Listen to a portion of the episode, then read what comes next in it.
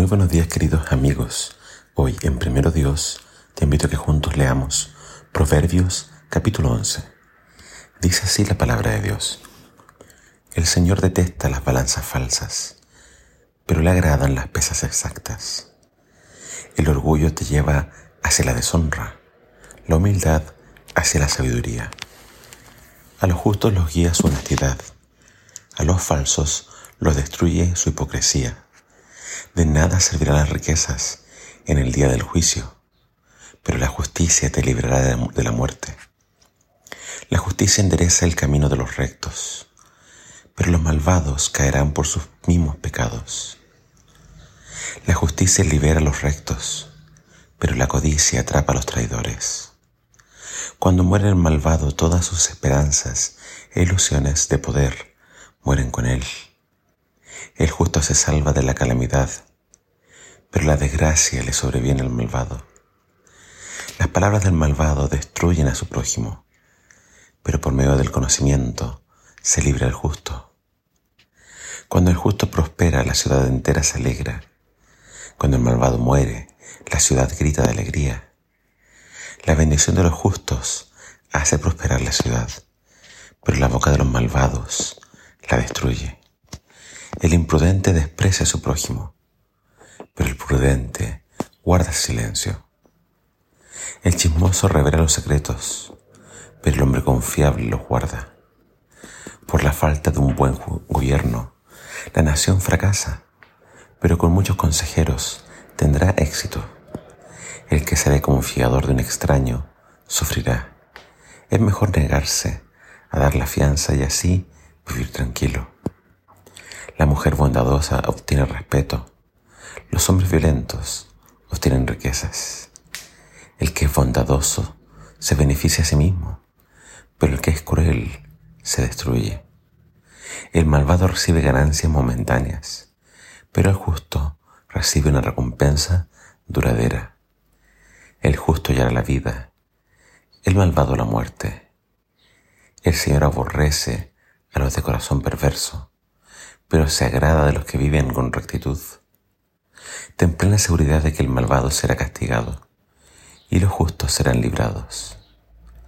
La mujer hermosa, pero indiscreta, es como un anillo de oro en el hocico de un cerdo.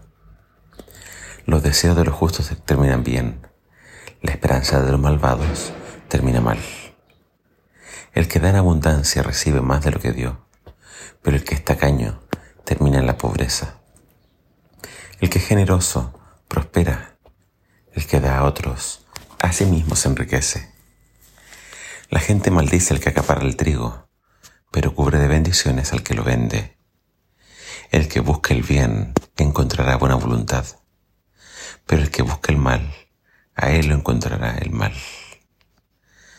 El que confía en su riqueza se marchitará como las hojas, pero el justo florecerá como las ramas.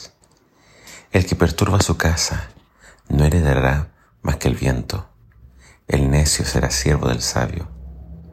El fruto del justo es árbol de vida, y el que gana vidas es sabio. Si los justos reciben su recompensa aquí en la tierra, ¿cuánto más los malvados recibirán lo que se merecen?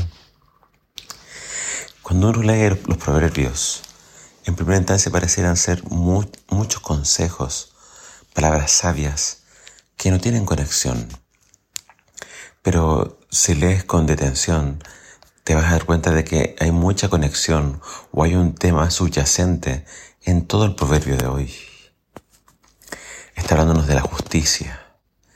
Está hablándonos, hablándonos de las cosas que Dios detesta.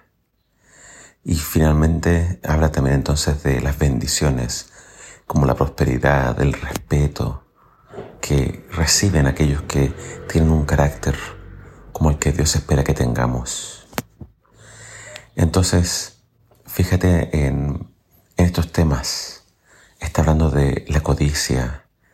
Está hablando, por ejemplo, del el primer versículo, balanzas falsas. Quien usa balanzas falsas lo hace porque pretende estafar. Entonces eso es algo que el Señor detesta. Eh, muchos van a buscar la riqueza, van a buscar enriquecerse, pero esta forma y otras más que menciona el capítulo son formas que Dios desaprueba. Por eso la importancia de la honestidad, de la justicia, de la rectitud.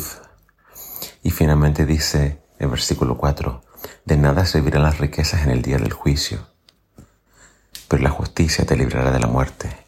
Es decir, tenemos que vivir pensando que un día todas nuestras acciones van a ser juzgadas delante de Dios y a Él no lo podemos engañar.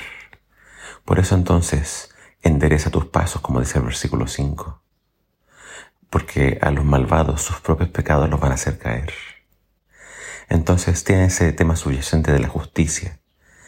El, el consejo de Salomón para sus hijos es, hijos míos, sean sabios y vivan una vida recta.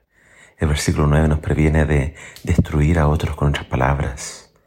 Debemos ser muy cuidadosos con cómo nos manejamos al comunicarnos y hablar con otras personas. Y solamente déjame terminar con la importancia que hace este proverbio hacia los que son generosos, porque dice que los generosos finalmente ellos reciben más de lo que dan. Dios bendice a los generosos, pero aquellos que no abren su mano, Dios no los puede bendecir. Que el Señor nos llene de sabiduría al leer estos proverbios y si hay que leerlo más de una vez, hazlo, porque el único que va a recibir bendición al estudiar la palabra de Dios eres tú. Que el Señor te haga una persona sabia y llena de justicia. Que el Señor te bendiga.